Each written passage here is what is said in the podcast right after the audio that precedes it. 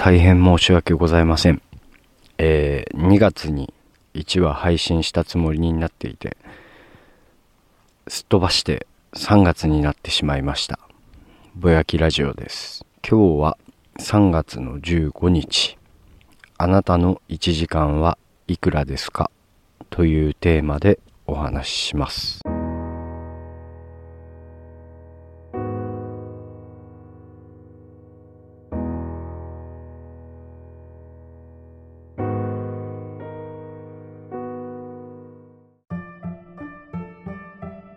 久しぶりすぎて何から話していいかわからないくらいなんですがとりあえず今ですね、えー、静岡県の麓っ腹キャンプ場に来てます、えー、なんかこれから忙しくなったりとかねまあ仕事でうまくいかなかったりっていうこともあるんですけど突発的にキャンプしたいなと思ってキャンプ場に来ました、えー、ソロキャンです。というわけで今回はキャンプ場で録音しますのでいろいろ音が入ったりするかもしれませんがそこら辺はご了承ください。えー、っとですねとりあえず久しぶりなので1月2月のことをちょっとお話ししようかなとます。以前のエピソードでお話しした鶏トラックの焚き火屋あのうちの梨の木をね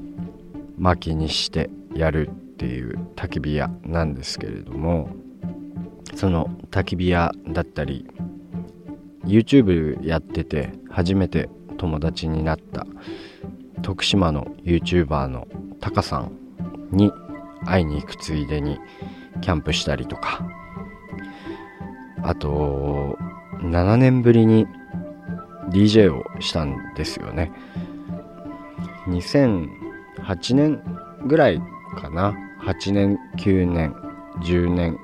10年はやったかやってないか分かんないんだけど野外パーティーを一緒にやってた友達のコーっていうね DJ がいるんだけどその DJ に誘われて7年ぶりに DJ をしてきました。で今話した内容っていうのはだいたい YouTube にアップしてますので YouTube の方を見てもらえれば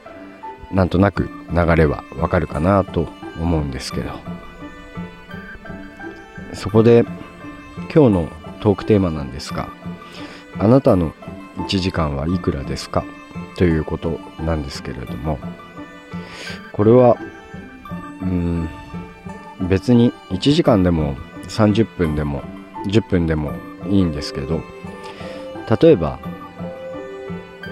あなたの10分を私にくださいとなった場合あなたは僕にいくらであなたの時間をくれますかっていう話なんですよね。いくらっていうとお金の話みたいでいやらしく感じる人もいるかなと思うんですけどそこは分かりやすく表現するために使ってるわけでしてこのテーマの本質っていうか僕が今回話そうと思ってるテーマっていうのが1日は24時間しかないよ。それを繰り返してると365日なんてあっという間だよっていう話をしたいんですね。まあどっかで聞いたことあるセリフと思う人もいるかもしれませんけど実際そうだと思うんですよ。若い頃って充実してて24時間フルパワーで動いててまあ寝なくても平気だったりとか結構したと思うんですけどそれでいて昨日のことを思い出そうとしても結構ねはっきりと自分が何をしたかっていうのを覚えてて毎日がすごく楽しくて仕方がない。若い人は今ねそんな時間を過ごせてるかもしれないんですけど。でもねまあ僕もだんだん年を取りまして毎日が同じルーティーンの繰り返しになって昨日はどんな一日だったかなって思い出そうとしても記憶が曖昧になってたりするんですよね。自分が若い時にこんな風になるなんて思ってもみなかったいつの間にかどっかで聞いたことのある言葉を言うようなただのおっさんになってしまったなと思います。ただこうなってしまうと時間の貴重さだったりっていうのがね過去にも増して感じてくるわけです。だんだんと仕事に縛られたりとやらなきゃいけないこと規律に縛られる生活になってきてしまった自分にとって時間っていうのは限りなく貴重なものです。朝起きて仕事に向かって頑張って仕事して9時間10時間集中して頑張る。それで仕事を終えたその後の時間で自分の趣味だったりまあやりたいことをやるわけです。うちには子供はいないんですけれども僕の場合は妻との時間だったりまあ親がいますので家族との時間っていうのも大切にしなければいけません。というかうん大切にしたいなと思ってます。自分がやりたいことと家族の優先順位っていうのはまあいつまでも決めることはできないんだけど僕の場合はその時々スイッチをさせてもらってキャンプに行ったりバイクいじったりねやらせてもらってる感じなんですけど。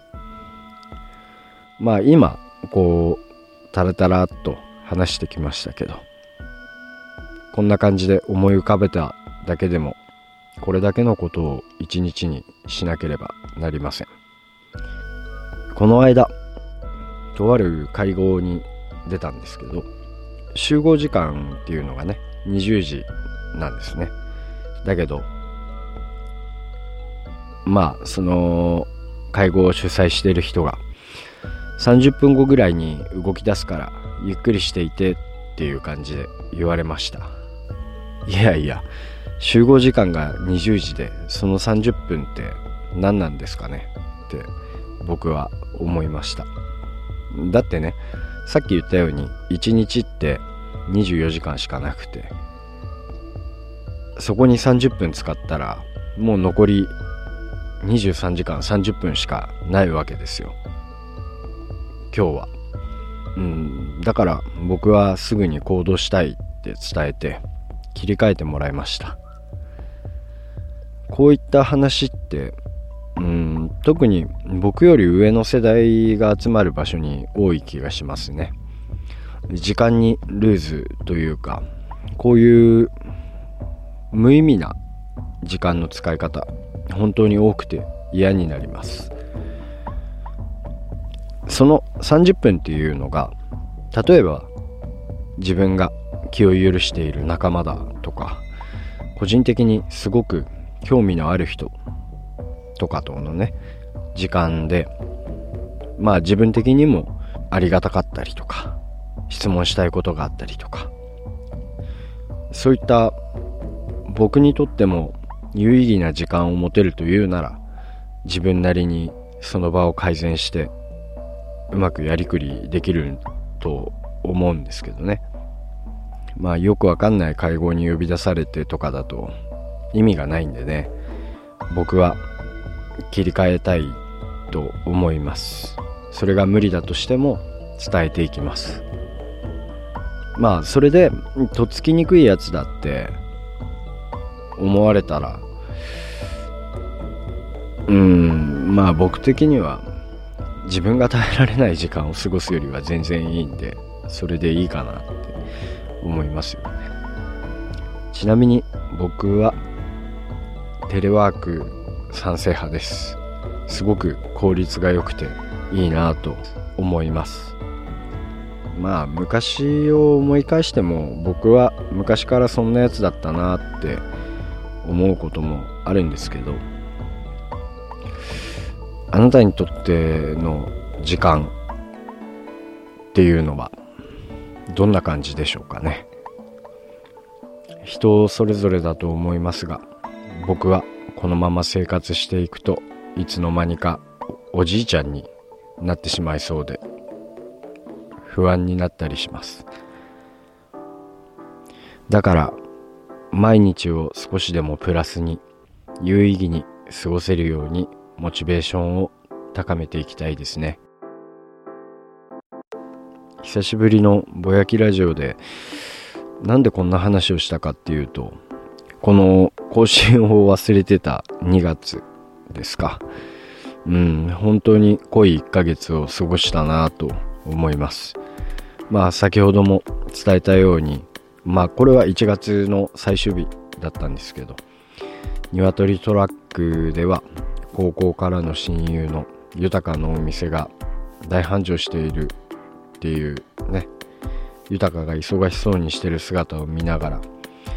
焚き火屋っていう形ですけれどもお手伝いができたっていうこともすごく嬉しかったしその僕がやった焚き火屋に、えー、YouTube をやってる皆さんがそれぞれ話を合わせたわけじゃないんだけど遊びに来てくれて皆さんはじめましてみたいな環境が生まれたことも本当に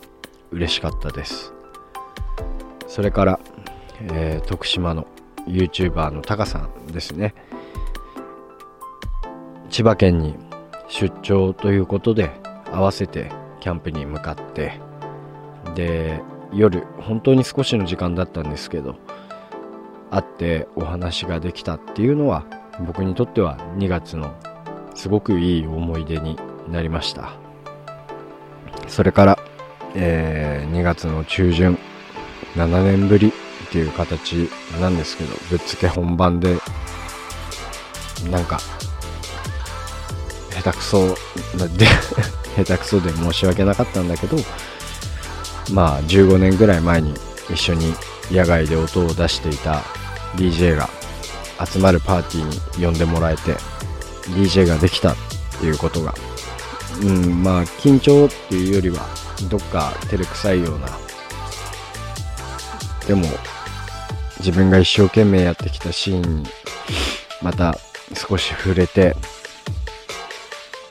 うんすごくいい経験ができたなと思いました。この3回の体験はまあここ何年もね引きこもりみたいな生活 まあ引きこもってもいないんだけど自分と家族と仕事みたいな生活をしている自分にとっては。それはうんとても素晴らしい時間だったなと思います。そしてまあいろんなことが重なったわけですけれども自分にしては珍しく行動的な1ヶ月を過ごしたなと思ってます。それぞれの場所で言葉を交わした皆さん。一人一人の顔を今でもはっきりと思い出すことができます。時間の感覚というのは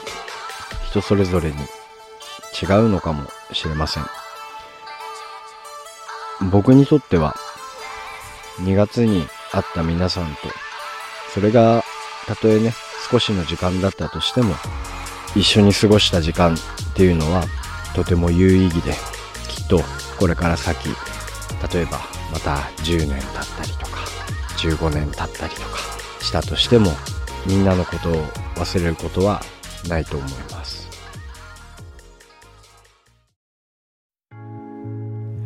Twitter、Instagram やってます。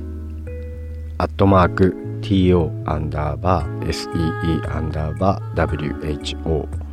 アットマーク TO アンダーバー SEE アンダーバー WHO です。